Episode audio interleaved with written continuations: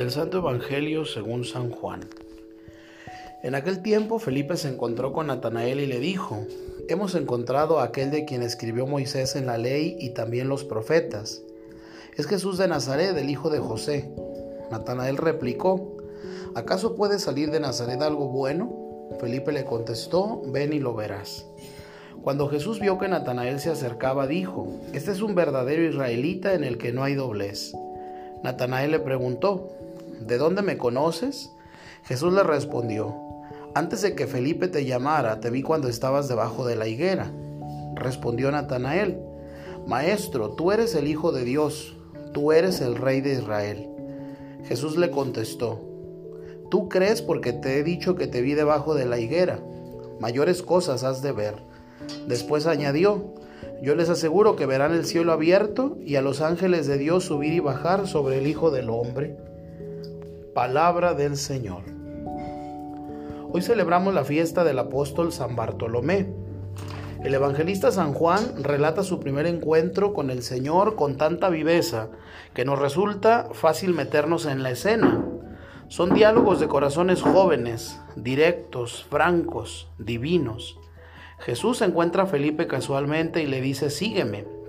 Poco después Felipe, entusiasmado por el encuentro con Jesucristo, busca a su amigo Natanael para comunicarle que por fin ha encontrado a quien Moisés y los profetas esperaban. Es Jesús, el hijo de José, el de Nazaret. La contestación que recibe no es entusiasta, sino escéptica. ¿De Nazaret puede haber cosa buena?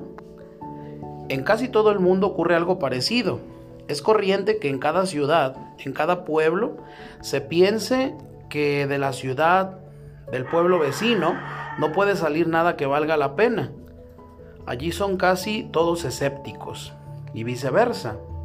Pero Felipe no se desanima. Y como son amigos, no dan más explicaciones, sino dice ven y lo verás. Va y su primer encuentro con Jesús es el momento de su vocación lo que aparentemente es una casualidad, en los planes de Dios estaba largamente preparado. Para Jesús Natanael no es un desconocido. Antes de que Felipe te llamara, te vi cuando estabas debajo de la higuera. ¿De qué higuera? Quizás era un lugar preferido de Natanael a donde solía dirigirse cuando quería descansar, pensar o estar solo, aunque siempre bajo la amorosa mirada de Dios como todos los hombres, en todo momento. Pero para darse cuenta de este amor infinito de Dios a cada uno, para ser consciente de que está en mi puerta y llama, necesito una voz externa, un amigo, un Felipe que me diga ven y lo verás. Alguien que me lleve eh, por el camino que San José María Escribá decía, busca a Cristo, encuentra a Cristo y ama a Cristo.